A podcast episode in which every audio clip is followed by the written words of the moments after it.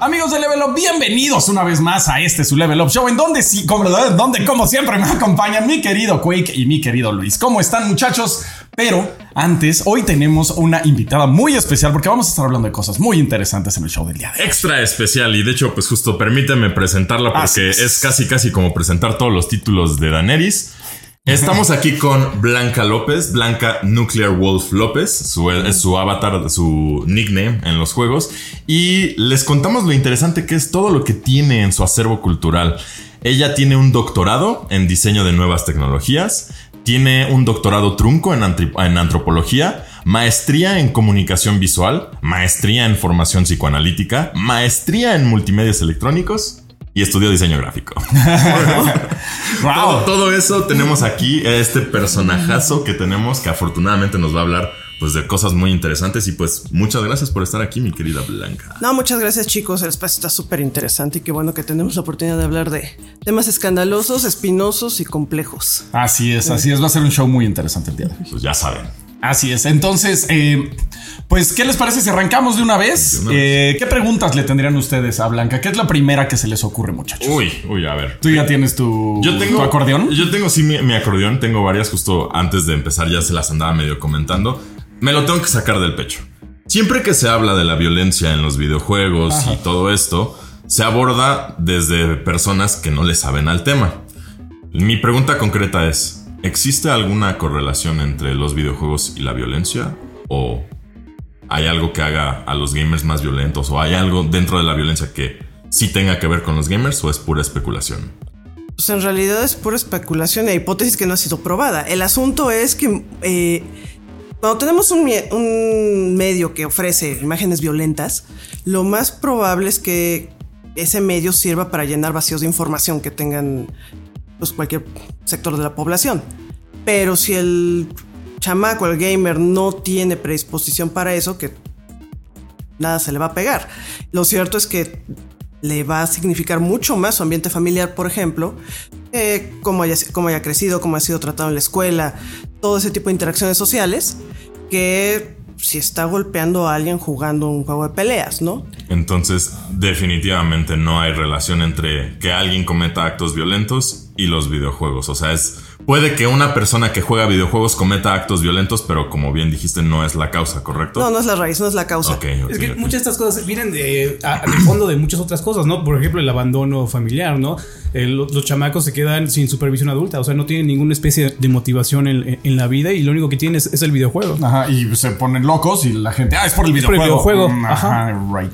Y lo que pasa es que es una explicación simplista, reduccionista, pero con una resonancia en los imaginarios sociales brutal. Desde 1932 ya le estaban echando el cine de gangsters que el cine de gangsters tenía la culpa de que los chamacos tuvieran problemas, estuvieran con la delincuencia, etcétera, pero toda la crisis social, económica, papá es desempleado, eso sí no tiene nada que ver, ¿no? Sí, no, yo siempre he dicho, generación. híjole, ¿qué videojuegos habrá jugado Hitler, no? Porque se puso medio loco. Pues, Stalin. No, Stalin, que se puso todavía más loco, o Mao. O sea, son personajes que obviamente no existían en los videojuegos y de hecho si ves los índices sociales de mortalidad y todas esas cosas han bajado, o sea, eh, si, si correlacionas eh, violencia eh, y guerras y todo con videojuegos, pues ha, bajado, ni siquiera es una gráfica que se, se, se asemeje entonces, justo es más fácil señalar a los videojuegos o cualquier otra causa social pues que los problemas verdaderos detrás de todo. La televisión, los juegos de rol, pues, you name it. Sí. Pero al contrario a lo que podíamos suponer, pues son también un medio de catarsis, ¿no? Ahí sacas frustraciones, dolores, tensión, estrés. O sea, al contrario, creo que la posibilidad de tener espacios lúdicos impide que nos lastimemos o lastimemos a alguien más. Eso creo que también resuena muy cañón porque en varias ocasiones hemos hablado de que si los videojuegos traen o no algún beneficio objetivo o comprobado. Y una de las cosas que mencionamos era esto, o sea, como que el espacio seguro emocional. Que, o sea, ¿qué más nos puedes decir de todo esto? Que detrás de los videojuegos ¿Qué, qué Yo tengo una duda aquí también, porque hemos hablado de que hay ciertos beneficios, ¿no? Cognitivos y todo, lo- todo ese tema. Eh, pero también pueden usarse para, para sanar traumas. Por ejemplo, hay, una, hay clases de videojuegos donde, eh, por tipos de videojuegos, eh, títulos, que son como ensayos personales sobre cómo una persona trata, no sé, con traumas. Por ejemplo, un, La un- Dragon Cancer. Ajá, da- precisamente. Es, This War of tenía- Mine. Precisamente esos tengo. Entonces podría también usarse como una especie de terapia no, como Sí. interna. Sí. Lo que pasa es que cualquier medio, cualquier posibilidad de ficción nos puede enfrentar con algo que no esperamos y nos obliga a posicionarnos y elaborar qué sentimos. Entonces, por lo menos nos permite darle un lugar, reconocer que está eso ahí doliendo. En el caso de un trama, si definimos un trama como aquello que no puede ser apalabrado, Ajá. nos permiten juegos, igual que lo hizo en algún momento el cine o la literatura, hasta ponerlo en palabras o en acciones o ver, bueno, es que esto no soy la única persona a la que le está pasando, e incluso empatizar con alguien más, o sea, sentirnos acompañados en ese dolor. Y sí, sí puede usarse. De hecho, se ha usado. Durante la pandemia, uno de los más usados fue Flower de Genova Chen que, bueno, cuando salió en 2008, pues ni quien lo pelara, ¿no? Porque además el gameplay es una cosa rarísima, ¿no? Eres un pétalo por el mundo Volando. volando, ¿no? Eh, no sé esto ni siquiera es un juego, ¿no? Pero para una eh, condición de usted empieza a tener, a sentir que tiene un ataque de, angustia, entonces, ¿por qué no atrapa a Flower y un ratito está, está dejándose llevar por el aire y se reduce el ataque, ¿no? Incluso eh, no es que lo cure, pero sí tiene ese, esa cuestión terapéutica. Cosas como, en ese momento también Animal Crossing, también us- llegaron a usar el eh, Among Us. O sea, muchos juegos han sido utilizados en procesos terapéuticos y sí, sí funcionan. Porque además la, la actividad de juego permite que bajemos las resistencias y nos pongamos, vaya, flojitos y cooperando para ir eh, construyendo eso, ese, ese pedazo que nos falta para poder asimilar el trauma. Hay un estado, ¿no? En el cual se entra cuando se juega videojuegos que justo eh, no me acuerdo cuál es la parte del cerebro con la que conecta, que efectivamente te pones en modo automático y como que de repente reflexionar cosas de la vida o hacer, no sé, disquisiciones es más sencillo cuando juegas un juego que ya, ya sabes jugar y solo se, te desconectas, ¿no? O sea, no me acuerdo si... Es el flow, ¿no? Sí, como cuando entras in the zone. Ajá, Exactamente, como- en la zona. Ajá. Lo que pasa es que muchos han trabajado, depende, eh, depende si es en Estados Unidos o, por otro lado son los franceses y los alemanes. Eh, la manera en que pensamos es bien compleja, pero al menos a saber tenemos dos operaciones que hacemos, construir y repetir. Y normalmente corre una o corre otra dependiendo de qué es lo que tenemos enfrente. Pero la actividad de juego permite que corran al mismo tiempo. Ok. Entonces uso lo que ya sé, pero a la vez estoy elaborando. Por eso no es gratuito que vemos a los 10 porters y terminan agotadísimos. Si a lo mejor no corrieron no sé cuántos kilómetros, ni nadaron, ni brincaron, pero estuvieron dos horas, dos horas y media. Bueno, he visto encuentros hasta cuatro o cinco. Y si terminan fundidos. Si es, esas dos funciones agotan el sistema nervioso. Ok. Pero en la actividad de juego se pueden dar al mismo tiempo. De otra forma estamos usando una u otra. Ok. Entonces por eso tenemos este estado tan como, no sé, sereno. Ándale, sere- sería la palabra, ¿no? Sereno cuando jugamos, ah, especialmente un videojuego que conocemos. No sé si fuera necesariamente un estado sereno, más bien creo que es un tipo de tensión que sí nos gusta. Ok. Una tensión que sí conocemos y entonces... Y que no representa ninguna Ajá. amenaza real, ¿no? Exacto, ok. eso es muy importante porque en el momento en que la amenaza sea real, nos vamos a salir de esa zona y entonces si ya no estamos en modalidad play, vamos a llamarle, estamos en modalidad survivor. Ok. Claro. Y, y esto, entonces, a ver, ¿qué pasa? Porque estamos hablando de que hay un elemento de tensión. ¿No? ¿Qué pasa en estos juegos que no tienen este elemento de tensión? Por ejemplo, Flower, Ah, Animal está Crossing, el Animal Crossing. Ahora, muy tiene, bueno. tiene retos, ¿no? Tiene retos como para construir tu isla, digamos. Pero hay otros que de plano no tienen, no tienen retos, simplemente es como pasar el tiempo. Lo que pasa es que las tensiones son diferentes. Si las pensamos como si fueran parte de la experiencia estética, no es que porque estás escuchando una rola y estás en un concierto hay un reto, pero sí hay una tensión y un disfrute e incluso una descarga. Iba a poner de ejemplo el concierto de Ramstein porque creo, creo que sido lo máximo que ha pasado en mi vida en los últimos dos años. Sí, sí, es bastante impactante Ramstein. Qué barbaridad. Y yo que tengo un crush con Tilín de Man. No, Desde eh. hace décadas no Es inventé. Tilín de Man. Habían pensado en eso. Tilín de Man. Lo siento. Y entonces esa tensión eh, se... O sea, lo que yo estoy más bien viendo entonces eh, es que la tensión aquí no necesariamente significa algo negativo como normalmente se cree. Exactamente, es Y- un tipo de tensión que nos agrada, que nos permite, no solamente nos agrada, nos, nos, de- nos hace desear que nos que- quedarnos un rato más, como quedarnos picados. O sea, en ese sentido no podemos decir que los juegos son adictivos, sino son, nos ofrecen un tipo de tensión que si nos está gustando. No son adictivos, son engaging. No encuentro Son la engaging. palabra en español, pero... Es que no- creo que semánticamente no tiene una traducción. Sí, podremos decir, es que hay un involucramiento, pero es más que involucramiento. Ajá. Estamos clavados, pero de la misma forma que nos podemos clavar con un cómic, con una serie y pon otro capítulo, pon otro capítulo. Y ahora pasó Y ahora eso. O sea, es un grado máximo de interés muy interesante. El asunto, interés interesante, mira nomás. Eh, el asunto, pero es un tipo de tensión que encontramos agradable. Ok, ok. Claro, por eso Eh, nos gustan tanto los Souls, dude. Exactamente. Sea, esa tensión Porque, está sí, bien ¿no? y, es que sí, el, el- el sentimiento liberador cuando por fin, o sea, no sé, a mí me pasó, por ejemplo, que cuando maté a Artorias me quité toda la ropa y solo a espadazos porque fue la única forma Ay, que pensé que encontré. tú te habías quitado. Y ah, entonces, porque fue la única forma que encontré de, de matarlo para poder esquivarlo todo, ¿no? Ahí me pasó eso con y Smoke. Me encueré y fue el. Y de- ah, ya, ya le agarré.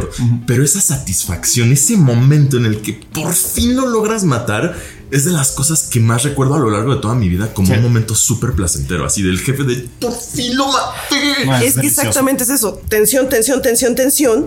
Y cuando viene la descarga, a mayor tensión, mayor placer. Claro. Así funcionan los juegos. Bueno, de hecho, en general, así funcionamos. Y, y esto, esto en particular, este pensamiento es lo que vienes enseñando en, en la clase que das en el SAE, ¿no? Lo Sí. de la, la psicología del juego, Sí. ¿no? Eh, Sebastián me mencionó justamente porque pues, me estuvo platicando mucho de ti. Una cosa, por ejemplo, una, una clasecilla que tuvo contigo sobre lo ominoso, que es lo que nos resulta familiar, pero que no es del todo lo mismo. No sé si estoy. lo que pasa es que tiene que ver con la manera en que nosotros vemos en el mundo, proyectamos en el mundo, tensiones inconscientes que tenemos. Bueno, Freud habría dicho, pues es el yo fugándose tantito, pero en lugar de que lo tenga yo dentro, lo, tiene alguien más. Está afuera. Es una cuestión defensiva. Lo que pasa es que la- cuando trabajamos horror, porque también estoy clavadísima, todo lo que trabajo es puro horror. Juego casi puro survival horror. Survival horror. Muy bien. Por eso sé que la mega tensión y la descarga y sí me consta. Eh, la, la experiencia catártica del horror funciona así. Que podamos proyectar eso en pantalla en el juego en los personajes a una distancia segura y nosotros logramos al final sobrevivir. Aunque maten, al- los hagan pedacitos en las pantallas, ¿no? En el juego a lo mejor hay una distancia menor, porque al que están machacando es a mí. Es a otro. que es lo- pero eh, a la hora de que logro brincar un boss, hijo, sea el. Ustedes están mencionando el Souls, sea el Resident Evil cuando toda- todavía era chido, Silent Hill, o sea, el, el 6 es un shooter, qué horror, ¿no? Pero, Sí, con- sí, qué- qué horror. Eh, pero de eso se trata esa tensión del horror. Ahora, lo cierto es que no todos los jugadores aguantan las mismas tensiones, ya lo mencionaste. Justamente. Hay algunos que es que no, eh, si no es- si me lastima demasiado el ambiente de juego, si opone demasiada resistencia, pues no lo disfruto. Entonces prefieren otras cosas. O, u otro sabor de tensión. Pensemos, hay muchas visual novels que las historias son de una complejidad brutal. Heavy Rain. Heavy Rain, qué cosa más hermosa. Yo no la considero una visual novel propiamente, si cuenta como juego, pero si te gustó Heavy Rain, revisa Detroit Become Human, no tiene abuela. A lo mejor si el gameplay no es tan rudo, pero lo que te están planteando con respecto a el tema, por ejemplo, Heavy Rain, y el asesino serial te secuestró al chamaco y de ti depende que el niño se salve o no, Ajá. va la atención. Y además estás escarbando un montón de cosas sobre la relación padres e hijos. En el caso de Detroit Become Human, ¿en qué momento somos humanos en tanto podemos tomar un acto, bueno, tomar una decisión en un acto de desobediencia perfectamente ético, ¿no? Eh, pero ese tipo de densidad, pues no a todos los jugadores les gusta, les gustan otro tipo de densidades. O hay gente a la que le gusta eh, que si una cosa muy autocomplaciente, pensemos los clickers, ¿no? Y que nada más pícale, pícale, pícale, como juego metrero y para distraerse y también se vale, ¿no? Tiene, tiene su, su, su chiste también, o sea, y su eh, satisfacción era la palabra. Híjole, yo acabo buscando. de aventarme unas 150 horas jugando Crush Crush. Es un juego donde obtienes corazoncitos para gustar a, a- a unas waifus, ¿no? Básicamente. Y las vas como enamorando. Y estuve ahí pegado 150 horas, básicamente haciéndole clic, clic, clic, clic, clic, ganando más corazones, corazones, corazones, corazones. Y al final me quedé y obtuve los 20 logros que tiene. Claro, no, pues yo en Brave Exvius llevo 6 años. Seis y el años. 90% es darle clic a lo estúpido. O sea, luego vienen las batallas chidas, pero, o sea, el 90% es estar. Y después tengo 200 horas en Elden Ring acabándole todos los logros. Muy bien. No, este Como está, pesadísimo. Oye, yo tengo una pregunta, porque estamos hablando entonces de, mm, de personas que tienen diferentes experiencias, ¿no? O, o- o pueden tener diferentes, este, como gustos o preferencias por el, por el tipo de reto. Eh, más o menos, eh, ¿hay algún como indicador del por qué la- las personas eligen, no Cierto sé, tipo de cierto ti- tipo de retos? O, o Pues más que indicador, pues eh, ha habido mucho trabajo sobre qué onda con los perfiles de los jugadores. El problema de armar un perfil es que siempre va a entrar sobre generalidades. Entonces, de manera particular, ¿por qué los jugadores que están comprando tu juego lo están jugando? Tienes que ir y hacer etnografía patita y ver esos jugadores que te dicen. O sea, tampoco podemos generalizar un mismo perfil. O sea, la, la clasificación de Bartle, por ejemplo, es que están a los que les gusta la competencia. Hijo, pero es que depende del juego, a todos nos puede gustar la competencia o la podemos odiar. Es que les gusta explorar, bueno, sí, me gusta explorar World of Warcraft, jugué muchos años, es el doctorado de World of Warcraft. la- Sí, y después me rompió el corazón, pero bueno. Una cosa es andar en estos mundos mágicos padrísimos, pero Second Life es un monumento a la flojera. O sea, híjole, parece mejor me pasó en la Condesa y hay más intensidad, ¿no? Ok. Ahora, esa es mi perspectiva de la exploración. Pero pudo haber gente que disfrutó Es- muchísimo Second Life. No, ¿no? pues hay gente que vive de Second Life, o sea. De hecho, eh, Cuando tienes tu tienda ahí, en cualquier, cualquier juego es chido, ¿eh? O sea, sí, pues sí, pues sí. Todo esto me parece el, el de los argumentos más bonitos que he escuchado para finalizar eh, esto, estos, estas peleas como de es que a ti no te gusta este género o debería gustarte más este otro juego o porque no te gusta este juego no eres tal o cual, o sea, como bien se está viendo, o sea, es nada más en función de literal lo que te gusta cada uno. Ahorita, por ejemplo, sin embargo, dices que no se trabaja con estos estudios sobre generalizaciones, pero también sí existen estudios ya comprobados eh, dime si no me equivoco, sobre cómo funciona efectivamente nuestra psicología, nuestros patrones adictivos y demás. O sea, todos estos estudios que se hicieron para que las loot boxes sean lo que son y luego los pases de batalla y, y los FOMOS que se explotan a través de estos nuevos mecanismos. Detrás de esto, ¿qué puedes decir? O sea, hay diseño, no sé, o sea, Pues lo que pasa es que más que un diseño, lo que tienes es una explicación de principios del siglo XX, conductismo puro. O sea, eh, sí, hago algo y me das un premio. Pues sí, que nuestro sistema educativo no es igual. O sea, estamos acostumbrados en Latinoamérica a que hago X y me das un Me premio. No lo hago y me das un tablazo. Entonces, reproducirlo en los juegos donde te estoy dando recompensas no es difícil. De ahí la popularidad de algunos juegos muy sencillos, pensemos algunos clickers, donde le pico, le pico, le pico y lo único que me da son premios. Increíble, ¿no? O sea, que eso es Candy Crush. O las nuevas versiones de Tetris donde ya ni siquiera te- eh, hay eh, la cosa de que tengo la, la pieza encima, ¿no? no es, yo escojo la pieza y veo dónde la pongo. O sea... sí. Pura recompensa. Pura recompensa. Sí, sí, sí. Yo lo encontré medio obsceno, pero lo he visto mucho en el metro y las señoras clavadísimas con Sí, eso. es, que- es como el Candy Crush, tienes las Sí. piezas y tú, digamos, como que las rotas, la giras y ge- genera esta, explo- esta explosión, ¿no? De elementos que tira más piezas y tú las vas como ordenando en tercias y las vas, este, digamos, como destruyendo hasta que pasas Wow, un- suena de flojera. Jamás digo. No, no, no, porque Pero- esto, esto es Bejeweled, esto es Candy Crush, o sea, es. No es la atención que a ti te gusta. No es la atención que a ti te o sea, es- gusta. es- es- en serio es un muy buen sistema de acertijos. Ok. O sea, estar girando es como un Tetris. Oye, ahorita me vino la pregunta, ¿es generaci- generacional eso? O sea, porque a mi mamá le gusta eso y a mí me gusta God of War. O sea, hay algo. Puede haber elementos generacionales, sociales y hasta culturales. O sea, pero es más porque yo crecí con eso, digamos, o porque la nueva generación le gustan más esas emociones. Esas emociones, fuertes, o- ajá. Yo cuestionaría si a las nuevas generaciones les gustan las emociones fuertes, ¿eh? Después de tenerlos en, la- en las clases, me queda claro que más bien les sacan, ¿eh? O bueno, la, atención y el release. Ok, ok. No, lo que pasa es que tenían, eh, generacionalmente hablando, tenemos distintas formas del release. O sea, cada generación tiene sus formas de tensión, aquellas que les agradan, otras que no. O sea, generacionalmente, yo veo, por ejemplo, a los chicos universitarios, así como que, wow, cómo les encanta bailar. Pues no, pero nada, o sea, en general, mayormente nada, les gusta hacer otro tipo de cosas. quién? Pero a lo mejor a sus mamás les encanta. Ajá, o sea, pues generacionalmente la onda del baile era una cosa social, era una cosa de los cuates, era una cosa de ligue. Cultura- eh, y además culturalmente te daba extra puntos si sabías bailar. Correcto. Entonces, pues si tienes tantas facilitaciones, pues sí, lo más probable es que les encante bailar. Y si lo llegan a hacer bien, no hombre, son el, son el alma de la fiesta. Ahorita a lo mejor nosotros ya no premiamos eso, nos llama la atención otro tipo de cosas. Sí, lo que he visto a la que las generaciones nuevas premian es el atreverte a jugar con tu identidad de género y demás. Ajá. Y Por ejemplo. Ese tipo de cosas. Por ejemplo, o sea, el, el Ser moralmente vestirte. superior. Ándale. Ah, pero esos son los wocosos. que Ah, no los son woke, todos. ajá.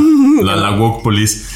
Ahorita también hablabas de la psicología del juego, hablábamos de esto que te mantiene, por ejemplo, eh, invested en eh, Flowers, me parece, y en Detroit y en estos juegos.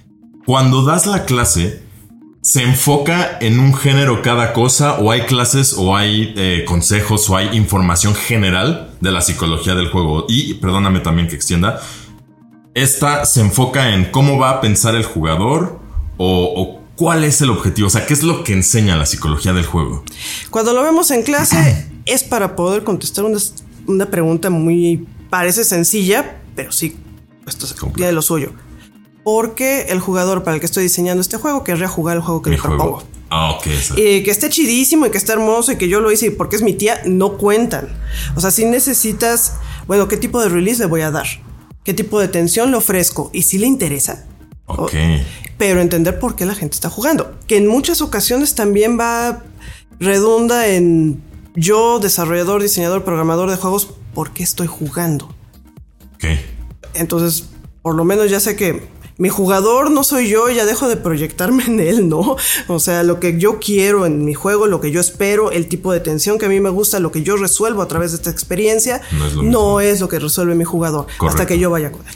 Entonces, ahora con respecto a la otra parte, sí, sí tenemos eh, marcos teóricos. Empezamos desde 1885 con el proyecto de psicología para neurólogos, el que propone Freud, para no pensar todo este sistema de una manera dualista. Ahora sí que por un lado el cuerpo y por otro el alma.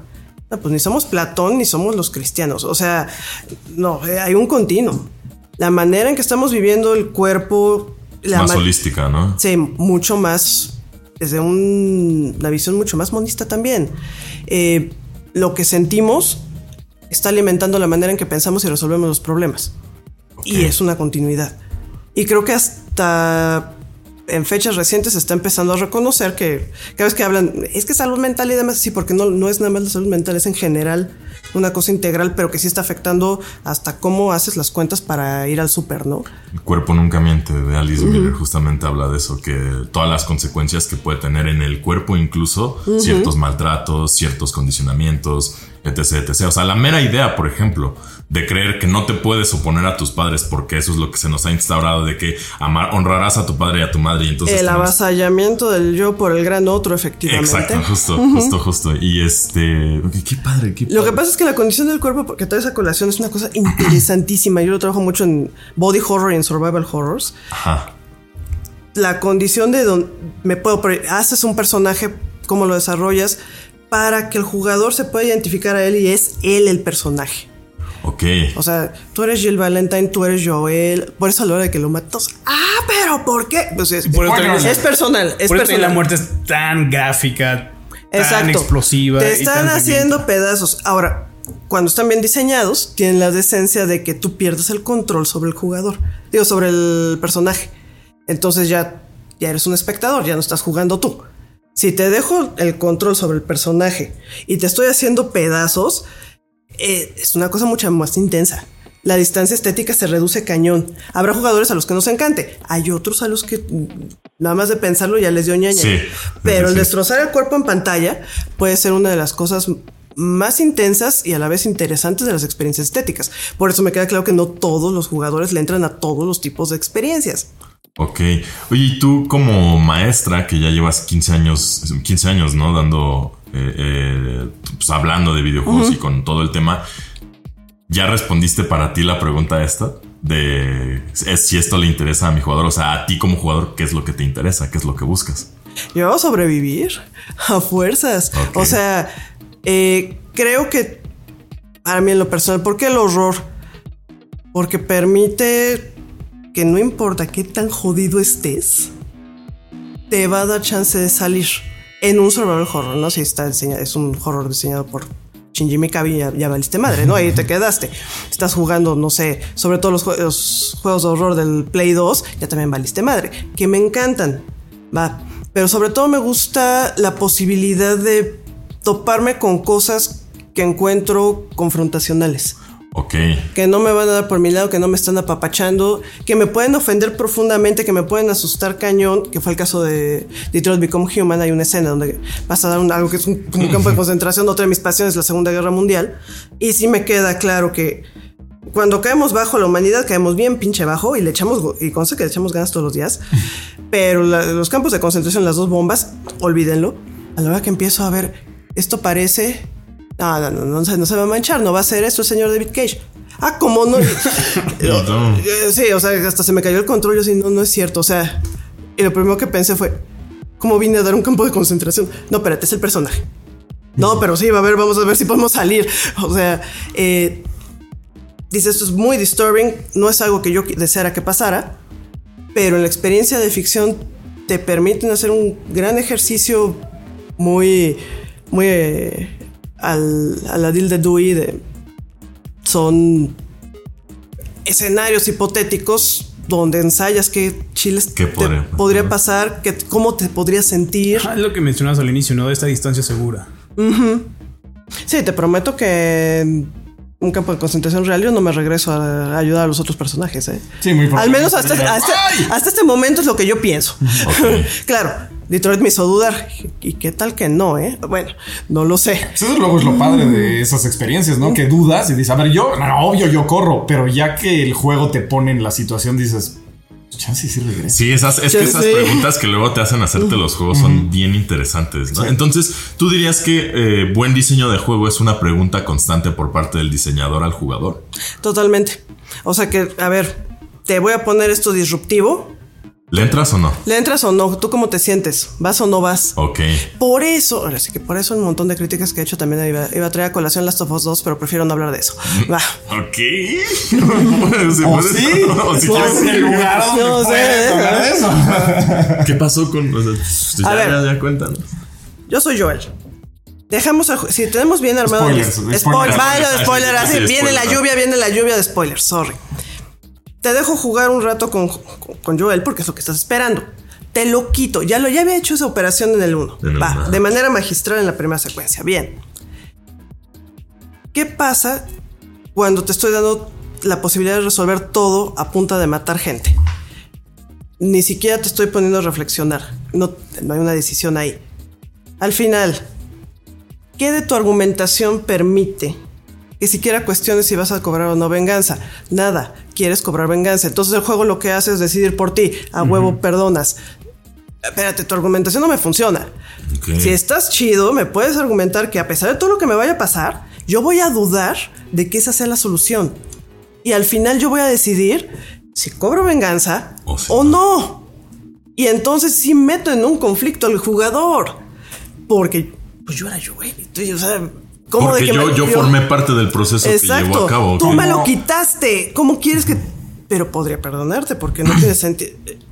Hazlo entrar en dilema. Ahí hay conflicto. Como en el juego de, em, The Walking Dead. Exacto, Por eso es un maravilla. Exacto. Yo, yo, de hecho, como siempre, estaba pensando más en Dark Souls. Justo todos los enemigos, los Hollow, son eso. Son gente que pasa del juego de cierta forma sin propósitos. A mí, de hecho, por eso se me hace una brillantez ese juego. Miyazaki es un genio porque hace un estudio de la condición humana que aparte te lo presenta en el juego. Exacto. Y justo porque justo efectivamente, o sea, si tú te pasas el juego matando efectivamente a todos y, y, dándole a todos los diálogos de los personajes, no te vas a enterar de nada, no vas a saber por qué. Y efectivamente vas a estar solo matando y, tiene sentido, vas a estar como, ah, pues estoy avanzando y, y, es para allá y para allá no he ido y sigues y sigues y sigues. Pero llega un punto en el que justamente no te has hecho tú, jugador, ninguna pregunta y efectivamente eso le pasa a muchísima gente que dicen, es que el juego no tiene historia, es que el juego no lo entendí, es que nunca supe qué hacer. No, carnal, no supiste qué hacer porque no te interesaste, no te involucraste y, y eso es lo que se me hace brillante, o sea, porque las preguntas ahí están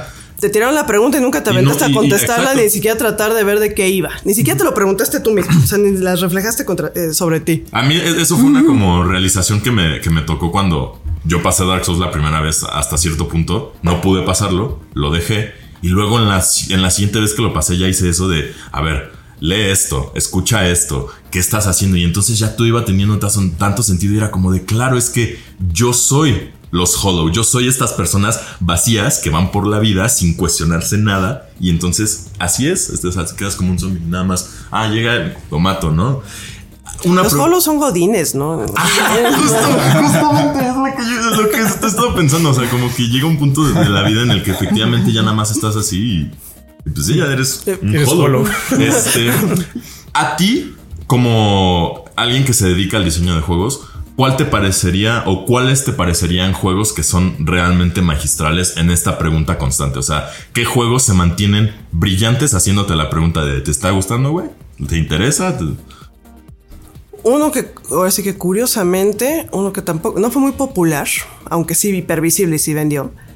Este Dead Stranding de Kojima, el Uber Simulator, ese, ese. es como lo hemos llamado. Pero curiosamente, no por los niveles más complejos, sino por los niveles sencillos, donde lo que te expone el juego es un recorrido a través de la contemplación.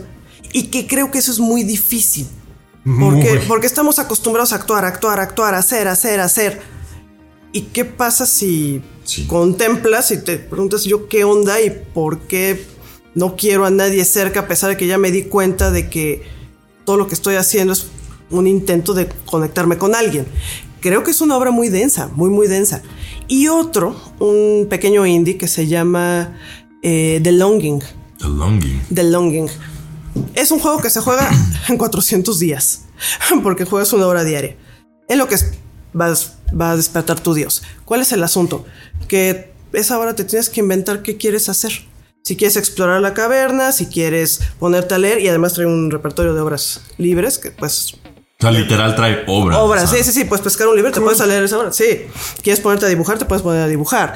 ¿Quieres ponerte a barrer? Lo haces. Cuando estamos acostumbrados otra vez a un gameplay que es hacer, reaccionar, dar plomazos, en el momento en que te ponen una hora donde haz lo que quieras, ¿Qué, qué nivel de densidad, ¿no? O sea, acabas de dejar al jugador en la peor compañía que podía tener él mismo. Él mismo. O sea, pues sí. y que decía que quiere hacer consigo mismo esa hora. Por ejemplo, ese tipo de juegos yo los encuentro muy interesantes. Otros que tienen que ver con, por ejemplo, he trabajado, el, sobre todo el año pasado estuve trabajando mucho juegos autobiográficos, donde ahí veo, por ejemplo, la posibilidad de ya no te estoy echando un choro de mira, esta es mi historia, no, no, te pongo en mis zapatos y te voy a poner a sufrir lo que me pasó, ¿no? Pensando cosas como. como ¿no? ¿Cómo qué? Poco como Fez. De Phil Fish, que era como su vida y su obra y. Fez, este. Depression Quest, el que ya habíamos mencionado, The Dragon Cancer, cosas como eh, Never Ending Nightmares. O sea, donde tienes personas que te están dando un testimonial de lo que están viviendo. Ok, ok. Y que creo que eso es algo que la distancia cinematográfica y la, distancia literaria no lograban del todo brincar. O sea, podemos compadecernos de los personajes en países, no, ofendernos, enamorarnos de ellos, lo que quieran, pero nunca fuimos esos personajes.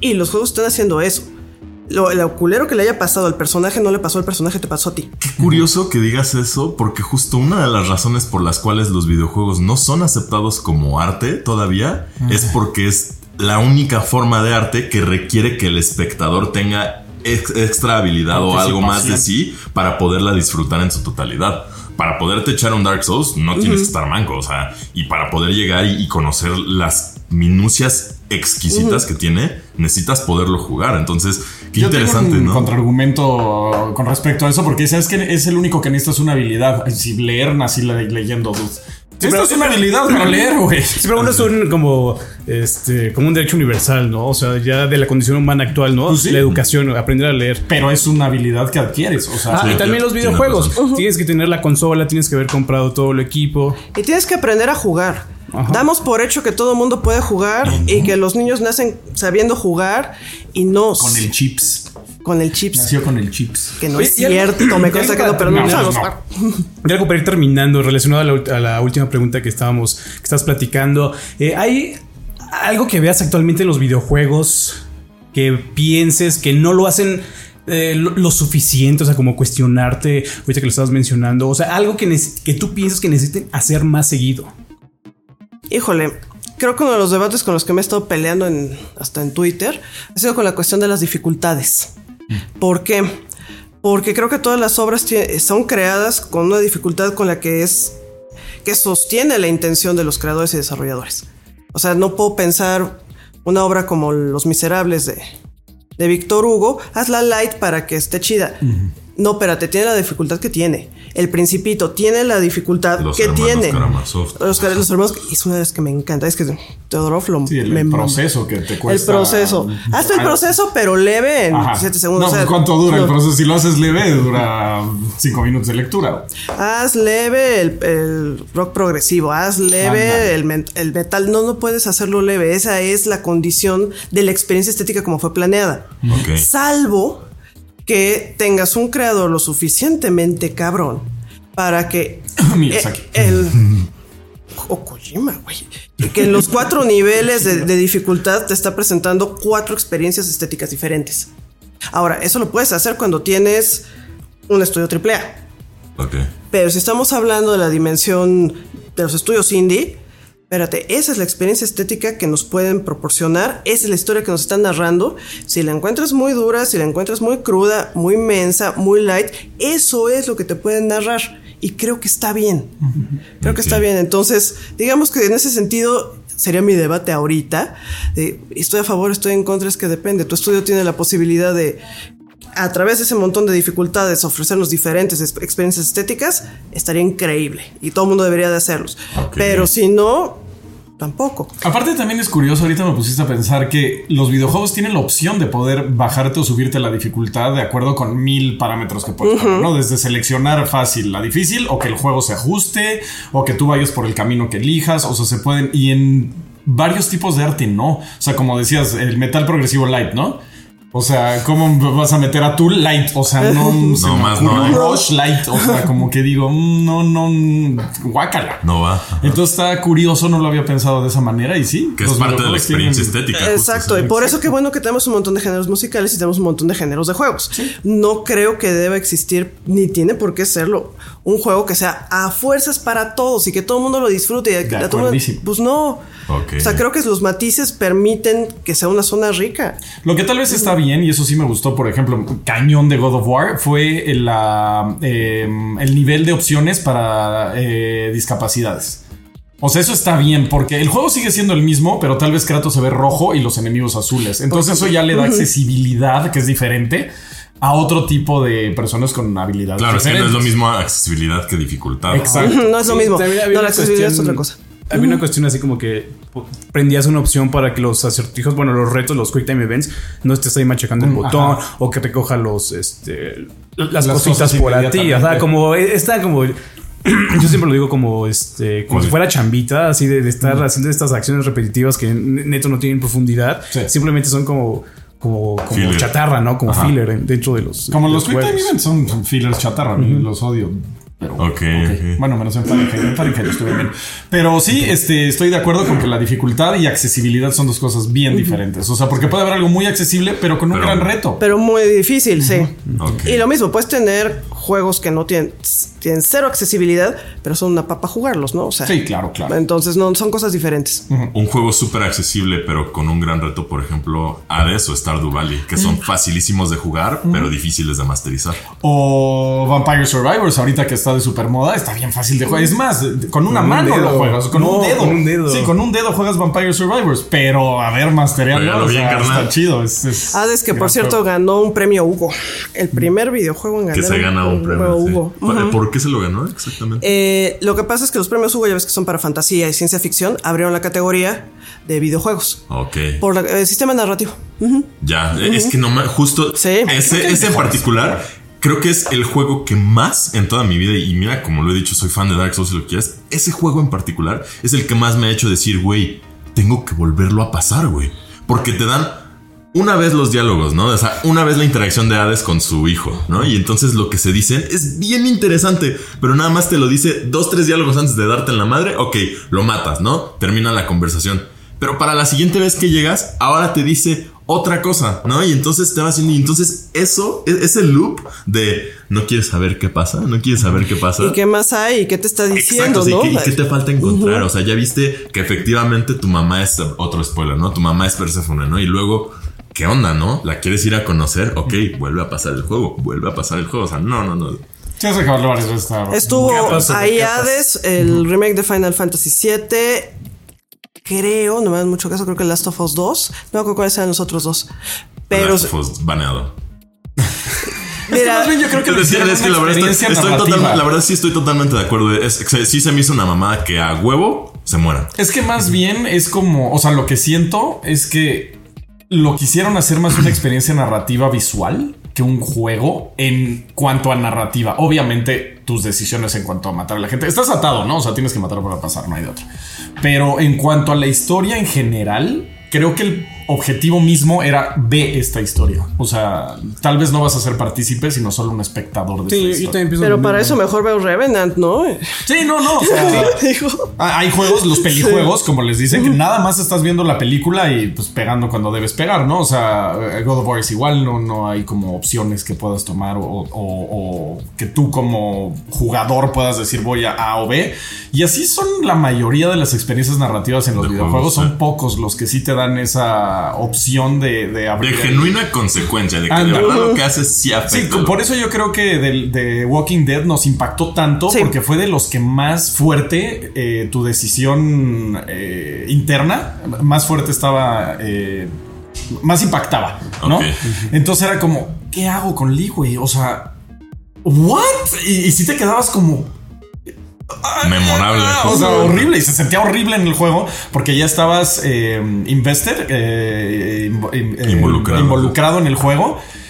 Desde el principio, porque tú tomaste todas esas decisiones. Entonces, yo creo que ese juego fue en particular muy de. Fíjate, a mí me gusta de- mucho pensar en historia. Me gusta mucho pensar en eh, Divinity Original Sin Boss. Es, es un juego. también, si no lo he jugado. eh, Es, es un juego en el que tienes a tus cuatro personajes y te los llevas a través de uf, mil este, problemas, debacles, eh, dilemas, lo que quieras. Y al final, híjole, no sé si decir spoilers, No, pero. no, sin spoiler porque no lo jugado. es, es Ah, que. No, me tapo las orejas. es que llevo dos años recomendándomelo más. para mí el No mejor juego cooperativo por accidente, porque ni siquiera es cooperativo, ¿no? Eh, pero, pero al final te pone en un dilema así importantísimo de como que las apuestas están en, en lo máximo porque solamente puede haber un ganador. O sea, no, no, no les voy a decir Sí, ¿Quién? ¿Cómo? cómo, pero híjole, O yo también- no vi venir ese, esa vuelta de, de tuerca y aparte llega hasta el final. O también Spec Ops The Line es otro que también te da esa vueltesota de "What?". A la madre. O sea, sí hay juegos, sí hay juegos que lo llegan a hacer. muy buenos, estuvo bonito, ¿no? De, de que hay años. muchas experiencias. Y eso entonces es buen game design, ¿no? Porque justo veo aquí personas tiempo después de haber jugado todavía queriendo responder. hicieron juegos significativos. Pues sí, Exacto. y fue significativo por algo, no nada más porque me aventaste la galleta y la atrapé. Pues sí, tuve que tomar algo una decisión fuerte, me, me sentí presión, a ver, ¿y ahora qué hago? Y me involucré y me importaba lo que decidieran. En consecuencia, pues sí, el juego es significativo. Ahora, ¿siempre estamos en esa modalidad de juego? No, no es cierto. Todos tenemos derecho a ser casuales de vez en cuando y están los juegos fiesteros y están los juegos para echar chacota. O sea, creo que tenemos muchas modalidades de juegos también los Como para jugadores. casarnos Exacto. tontamente con Sí, gusta Exacto. Dark Souls, pero también jugamos Warzone. Exacto. Claro. Pues, no manches, que por cierto. Ay, Dios mío. Ando. Ya quiero llegar a, a jugar el nuevo modo. Que también, por cierto, e- ese diseño de juego se me hizo súper sorprendente lo bien que le fue. El de básicamente el. eh, survival como que al mismo tiempo tienes que colectar recursos que se van Ah, sí, quedando sí, para sí, otras sí. partidas esa modalidad apenas la estoy conociendo. Ya sabía que existía por Tarkov, por Rust, por Daisy y demás. Pero está súper interesante. Como que eso de que sea tan importante que no pierdas tu gear le da un giro tan interesante al juego que sí se vuelve muy de. de- no dejo de Investment. pensar de. Sí, justo. Investment. Engagement. Investment. Exacto. O sea, yo de- desde ayer no dejo de pensar como de no manches, necesitamos ir a terminar esa misión porque quiero el loot y entonces poder extraer y ya tener el arma. O sea, como que está muy padre. Es Pero que el sentimiento de recompensa es bien chido. La neta. Sí, es Es- el que nos llama todos los días. Yo quiero, evidentemente, para los comentarios, abrir la, pues ahora sí que la sección de preguntas para Blanca, porque, pues, como pueden ver, muy estudiada, muy interesante su plática. Entonces, si hay en, en los comentarios alguien tiene una pregunta de lo que hayamos platicado, alguna una nueva pregunta. Y pues, también si Blanca en el futuro nos regala otra vez su compañía para que nos las responda, estaríamos muy agradecidos y pues De hecho, se me ocurre la dinámica que la próxima, los comentarios que nos pongan la próxima vez que vengas, si nos haces el, el honor de Me venir dejan el vez. buzón ahí. puede, puede ser. El buzón de Sí, Blanca. sí, sí. Ah, bajamos y hacemos las preguntas de la comunidad para ti, para que sea pues una conversación también con, con nuestros, ellos, porque eh, ahora sí que con la gente que pues, vives las tensiones diferentes, ¿no? Sí, porque estas son nuestras preguntas, ¿no? Para mí Sí. sí me gustaría saber esa pregunta rara que tiene alguien por ahí que dices, wow, nunca la había pensado. Sí, justo, debe de haber ahí dos Ajá. tres preguntas interesantísimas que ninguno se nos vino a la mente. Entonces, Exacto. te lo agradeceremos mucho, mi querida Blanca. No, lo que quieran, de veras. Muchas gracias, chicos. No, muchas gracias. Este, y nos vamos a la siguiente sección de Quake. Así Sección es, con esto nos vamos a la siguiente sección de comentarios, muchachos. Y así llegamos a la sección de comentarios, muchachos. Y voy a empezar con el querido Javier, Javier Cruz Flores, que me pasa el día de hoy, que nos dice: Buen programa. Lo que comenta de. ¿Así de qué estamos hablando antes de que empiece yo con los comentarios? Estamos hablando de juegos, series de videojuegos que cambiaron y antes no. Bueno, Ah, ya sí, no son lo que eran antes. Sagas de videojuegos que ya no son que lo que cambiaron eran. para bien y para mal. que eran. Muy bien, ahora sí, Javier Cruz Flores nos dice: Buen programa. Lo que me comenta de que Nate era más agresivo el God of War, si lo ves de que en ese momento que, él no Dios, tenía amigo. piedad y solo quería venganza y con el tiempo eso cambió. Creo que es la forma que no lo muestran, es mi punto de vista. Híjole, mano. Y está muy bueno el juego. Saludos a toda la comunidad y solo jueguen sin importar la plataforma, solo disfruten de lo que se tiene hoy. Creo Saludos, que Javier. medio. Con lo último que dijiste estoy totalmente de acuerdo. Con lo último. Pero pues sí, hay igual unas clasitas de redacción. Te verían, te vendrían un poquito bien, mi querido Javier. Miguel Tirado va. Eh, hola caballeros de Level Up. En particular a mí me pasó con Gears of War. Los dos primeros juega, los dos, los dos primeros juegazos, ¿no? No, los dos primeros juegazos. Me decidí por el 360 al ver el anuncio del primero y no decepcionó nada. Una maravilla. El 2 fue como lo que hicieron con Resident Evil del 1 al 2. Como, deben ser, como debe ser una evolución del juego. El 3, como sucede con la gran mayoría, empezó a cansar, pero funcionó bien. Pero a partir del Judgment, para mí murió. Regresé con el Gear 5, pero ya no es igual. Fue una superproducción AAA y bla bla bla, pero ya no logré conectar con la franquicia que Totalmente de acuerdo con. O sea, pues, yo lo puedo haber escrito. Ajá, es que sucede, ¿no? Como que hay un- una especie de fatiga con, con las series de videojuegos que pasa el 1, 2, el, sobre todo el 2 llega a tocar unas notas altísimas, pero ya el tercero empieza a cansar, el cuarto ya van así en picada. Excepto si eres Halo 3 y Halo Reach. Ahí, aunque seas el tercero o cuarta entrega, sigue siendo lo máximo. Sí, hay, hay franquicias que lo logran hacer y luego por eso es tan necesario el reboot, ¿no? Así de bueno, ya nos aburrió, rebooteamos. Algo nuevo, cosa. justo. Sí, God of Wareala. Este, mi querido Quake. Sí, señor. Sí, yo tengo el comentario de Ricardo Rodríguez. Dice un- un- en relación al Star Fox, porque por acá estuvimos hablando de que no nos Estuvimos gustó. hablando bastantes cosas feas de ese juego. Dice Star Fox Adventure. A mí me encantó. Es, es mi favorito. Y no me costó el final porque era lo mismo. A todos te vas a pelear con la cabeza de mono. Eso no es un clásico. Es hacerlo más de lo mismo. Entiendo que les gustó. Eso juegan a los Souls y les encanta. Sí, es más de lo mismo. Cuando escribía esto, justo dijeron: Nosotros no podemos quejarnos de que Assassin sea más de lo mismo. Tremendo spoiler comentar que muere Cortana para los que no lo jugaron. Ay, bueno, Pero fuera- un spoiler. Sí, fuera, no, o sea, fuera de la cámara. fuera- se muere Romeo juego. y Julieta, güey. ¡Oh, spoiler! O sea, es viejísimo. No, justo. Son el tipo. hay ciertos spoilers con los que yo digo, güey, brother, si, no, si en los últimos 10 años no te interesó checar la, no la propiedad interesa. intelectual, tampoco estés de payaso porque ahora sabes un dato de la propiedad que no te interesa. Ajá. Ahora, la única excepción es Final Fantasy VII porque hay un remake. Ahorita otra vez se vuelve spoiler lo que pasa. Es el único spoiler que revivió. O, o no, porque. O bueno, sí, O, lo- lo hace pasa. diferente. Sí, porque lo que nos mostraron en el tráiler fue muy raro. No es spoiler el hecho de que digas que el final es diferente. No, No, no ¿quién sabemos. sabe? No sabemos, Ajá, no sabemos. No, no sabemos. Mike 7700 nos dice Sonic Unleashed es un día de es a día de hoy el mejor juego en 3D de Sonic. Ok, ok, ok. Sí, lo puse porque disagree. también. Lo puse porque también tiene un avatar furro. Entonces Ah, yo, me imagino que una, una persona así sabe, sabe. ¿Cuál es de el lo mejor que. Vas a ver más que nosotros. Y luego Skinny Pete. Skinny Pete, muy buena referencia a Breaking Bad.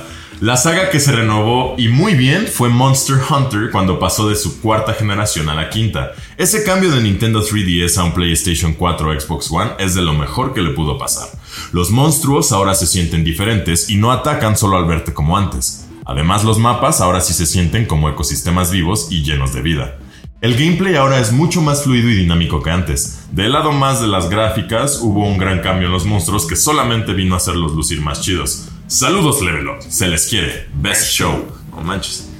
Muy bien. Y sí, de acuerdo. Estoy co- completamente de acuerdo. Me gustó que hayan puesto las otras dos porque son totalmente fíjate. en contra de lo que nosotros mencionamos. la. Este, el, el caso de Monster Hunter fue un juego que creció muchísimo en Japón y se quedó en una plataforma muy casado.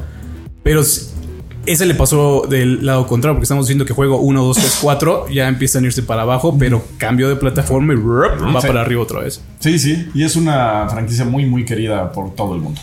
Y pues esos son los comentarios. Así Ahora sí que va la despedida de. Ahora sí. Ahora sí, no manches, no voy a volver a decir todos tus, tus No. títulos. Nada más te agradecemos muchísimo por haber venido.